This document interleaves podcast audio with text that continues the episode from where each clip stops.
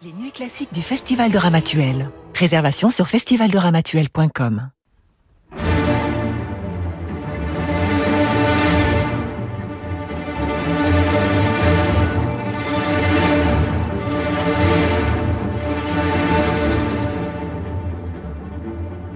18h, 19h, Demandez le programme avec David Abiker sur Radio Classique.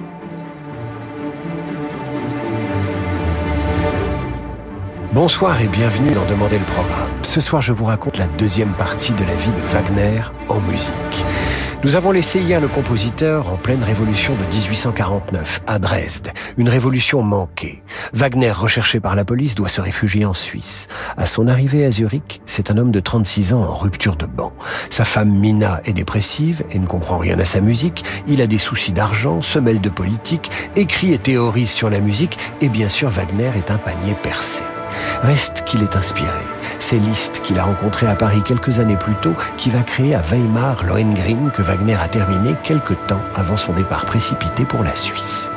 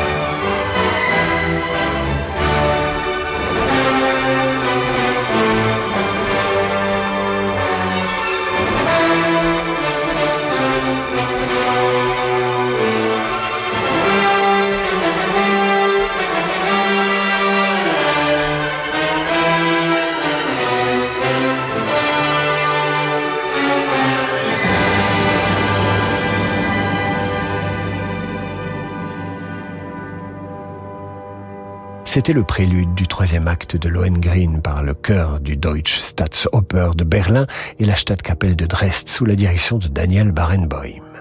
À Zurich, Wagner est pris d'une frénésie d'écriture. Il signe un pamphlet antisémite où il dénonce la judaïsation de l'art allemand. En clair, il abjure ses idées libérales dès qu'il s'agit des juifs et durant la même période, il précise sa conception de l'art total, réunissant la musique, la poésie, le chant. Bref, il met noir sur blanc une conception nouvelle de ce qu'il estime être une œuvre d'art. Précisons que le pamphlet antisémite est en partie dirigé contre Meyerbeer, qui l'a pourtant aidé des années auparavant, et contre Mendelssohn. Outre l'antisémitisme, Wagner a une tendance assez fâcheuse à cracher à la figure de ceux qui l'aiment ou l'ont aidé, ce qui désole sa femme, mais nous y reviendrons. C'est durant ces années suisses que Wagner entame l'œuvre de sa vie, la fameuse tétralogie, L'anneau du Nibelung. En 1864, le livret et la composition de Lord du Rhin sont achevés.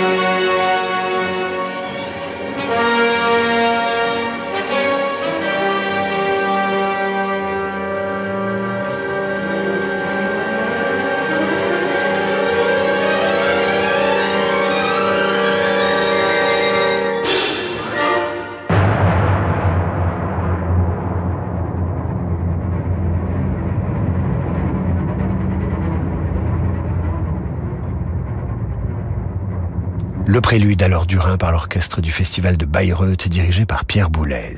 Puisqu'il est question de l'or du Rhin, parlons d'un aspect du caractère de Wagner, peu reluisant.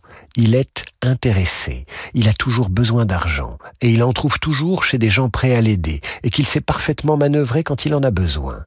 Otto von Wessendonck est un de ses riches admirateurs. Il mettra même une maison à la disposition du compositeur qui va produire le deuxième volet de sa tétralogie, La Valkyrie.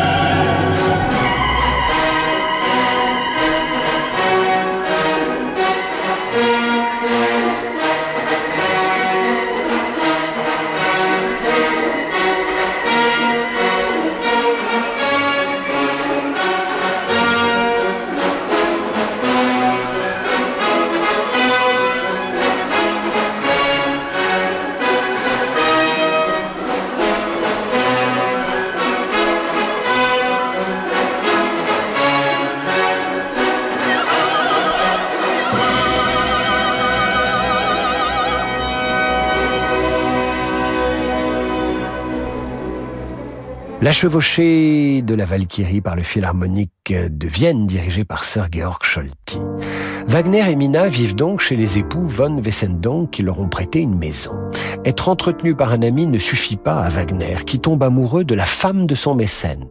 Mina, Madame Wagner s'en aperçoit. C'est l'explosion d'une amitié à quatre. Mina quitte la maison, Wagner ne pense qu'à Mathilde, Madame von Wessendonck. Et ça l'inspire. Il écrit Tristan et Isolde, et il sublime sa frustration qui devient un chef-d'œuvre.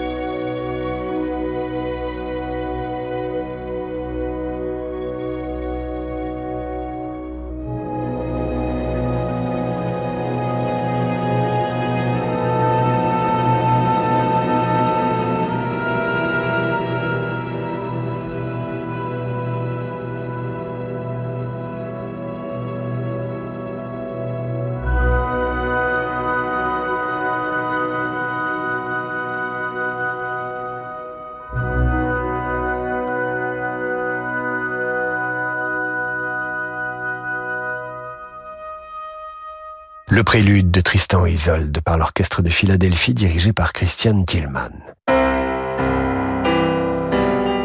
Nous sommes à la fin des années 1850. Wagner est malheureux en amour, créatif mais à court de protecteurs. Son ami, von Wessendonck, lui avait acheté les droits de la tétralogie, mais les a revendus à un personnage qui va jouer un rôle déterminant dans la suite de la carrière de Wagner.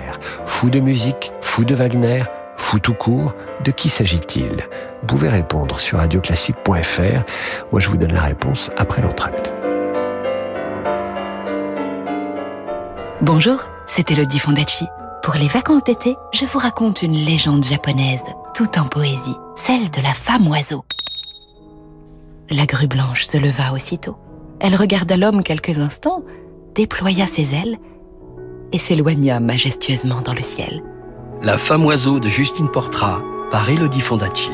Une histoire en musique proposée par l'Orchestre national du Capitole de Toulouse et Radio Classique. Un podcast à retrouver sur vos plateformes habituelles.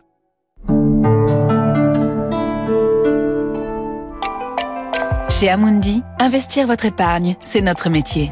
Leader européen de la gestion d'actifs, Amundi vise l'excellence et s'attache chaque jour à mériter votre confiance. Amundi, la confiance, ça se mérite. Amundi est une société de gestion agréée par l'AMF. Investir implique des risques. Parlez-en à votre conseiller. Les musicales du Luberon se poursuivent dans les plus beaux paysages de Provence avec la lumineuse soprano Elsa Dreisig dans le jardin extraordinaire de la Coste pour une soirée Mozart. La grande mezzo-rossinienne Karine Dehay dans les magnifiques carrières des Taillades avec l'Orchestre National Avignon-Provence dirigé par Déborah Wallman. Et le violoncelliste Xavier Phillips avec l'ensemble des Lausanne soloistes pour des concertos de Vivaldi, Nino Rota ou Piazzolla. Les musicales du Luberon, c'est jusqu'au 30 juillet.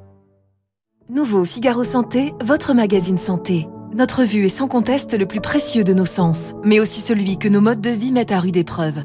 Glaucome, cataracte, myopie, presbytie, le Figaro Santé révèle tous les remèdes pour préserver notre vue.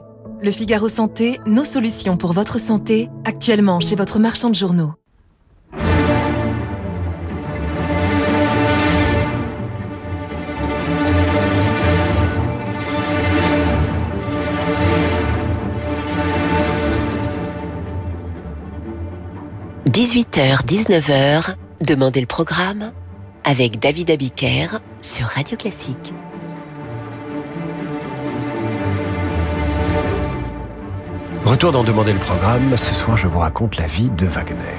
Nous sommes en 1861. Wagner a quitté la Suisse pour Paris pour y superviser une nouvelle version de Tannhauser. À Paris, ça se passe mal. Et Wagner va rapidement décamper et partir pour Munich où un personnage l'attend passionnément. Louis II de Bavière a entendu Tannhauser. Il a tellement aimé qu'il en fait une crise d'épilepsie.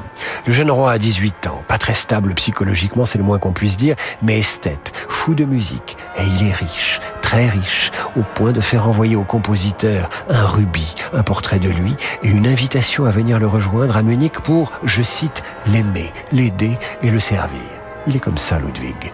Wagner comprend qu'il a trouvé là un mécène d'envergure. Il va enfin pouvoir faire jouer sa musique dans son pays. Tristan, Lord du Rhin, la Valkyrie et son unique comédie, Les Maîtres Chanteurs, sont enfin joués à Munich sous la direction d'un certain Hans von Bülow, auquel il va bientôt pousser des cordes.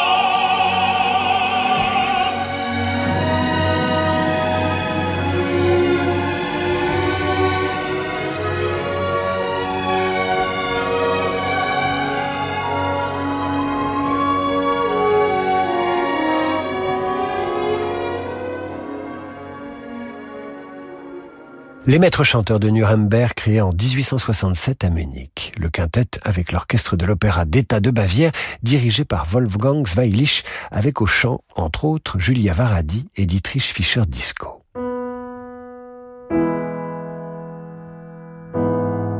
À Munich, Wagner trouve donc un nouveau mécène, Louis II, mais également un ami musicien en la personne du talentueux Hans von Bülow qui apprécie et comprend sa musique. Pour le remercier, Wagner couche avec sa femme, Cosima von Bülow, qui n'est autre que la fille de Franz Liszt.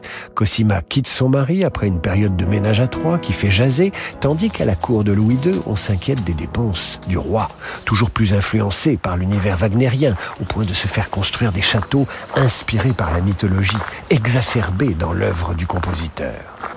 Wagner a beau avoir une vie mouvementée, un besoin perpétuel d'argent, couché avec la femme de ses amis, il compose et il offre ceci à Cosima pour son anniversaire le 25 décembre 1870.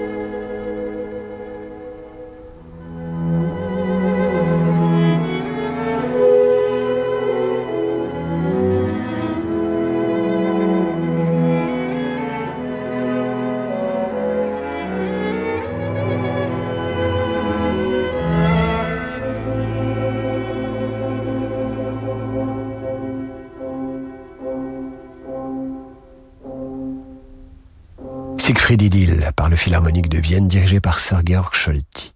Wagner a achevé Siegfried et compose le Crépuscule des dieux, dernier volet de sa tétralogie L'anneau du Nibelung. Mais il ne s'arrête pas là. Toujours pénétré de ses théories sur l'art total, il lui faut un écrin pour jouer sa tétralogie. Car il a écrit la musique, le livret, pensé les costumes, revisité la mythologie germanique. Il lui faut donc un décor, un théâtre. Et c'est à Bayreuth qu'il le construira. Et c'est à Bayreuth qu'en 1876, l'intégralité de l'anneau du Nibelung est donnée trois fois de suite, en même temps que la création de Siegfried et du crépuscule des dieux. L'aristocratie européenne est présente, même Louis II est là, incognito.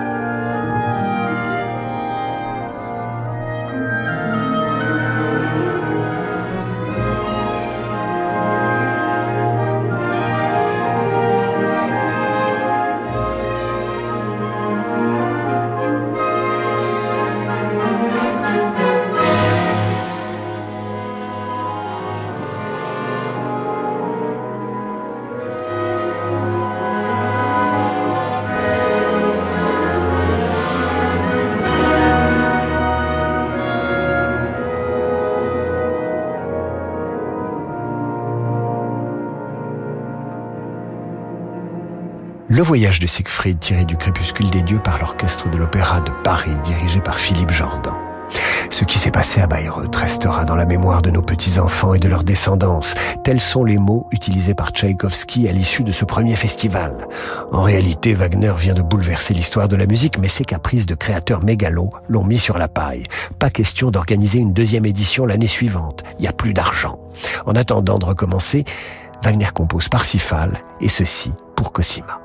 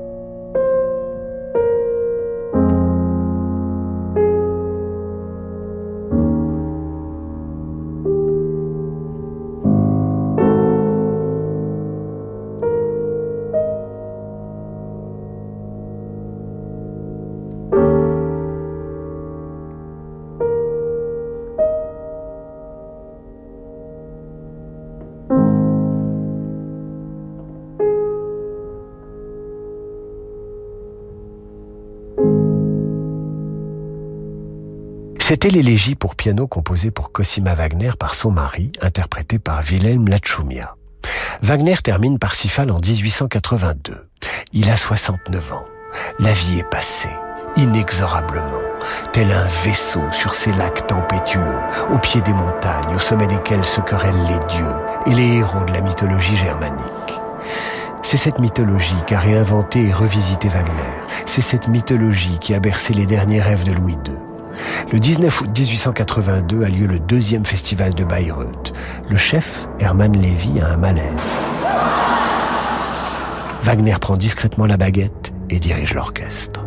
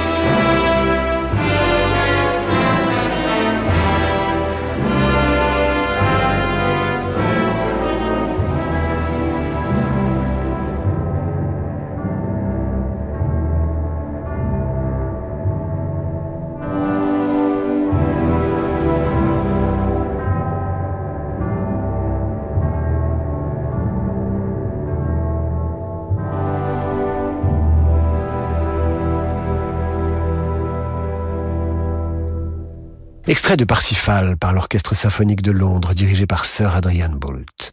Six mois plus tard, c'est Wagner qui est emporté par une crise cardiaque. Il meurt à Venise un 13 février 1883 et il est enterré à Bayreuth. Wagner laisse peu d'œuvres, mais quelles œuvres? 43 en tout, dont plusieurs chefs-d'œuvre, et une façon de concevoir la musique inédite jusqu'à lui. Laissons le mot de la fin à Charles Baudelaire, subjugué par la musique de Wagner au point de lui écrire ceci en février 1860. Avant tout, écrit Baudelaire, je veux vous dire que je vous dois la plus grande jouissance musicale que j'ai jamais éprouvée. J'aurais hésité longtemps encore à témoigner par lettre mon admiration, si tous les jours mes yeux ne tombaient sur des articles indignes, ridicules, où on fait tous les efforts possibles pour diffamer votre génie. Et Baudelaire ajoute, toujours à l'attention de Wagner, qu'il a découvert dans son œuvre la solennité des grands bruits, des grands aspects de la nature et la solennité des grandes passions de l'homme.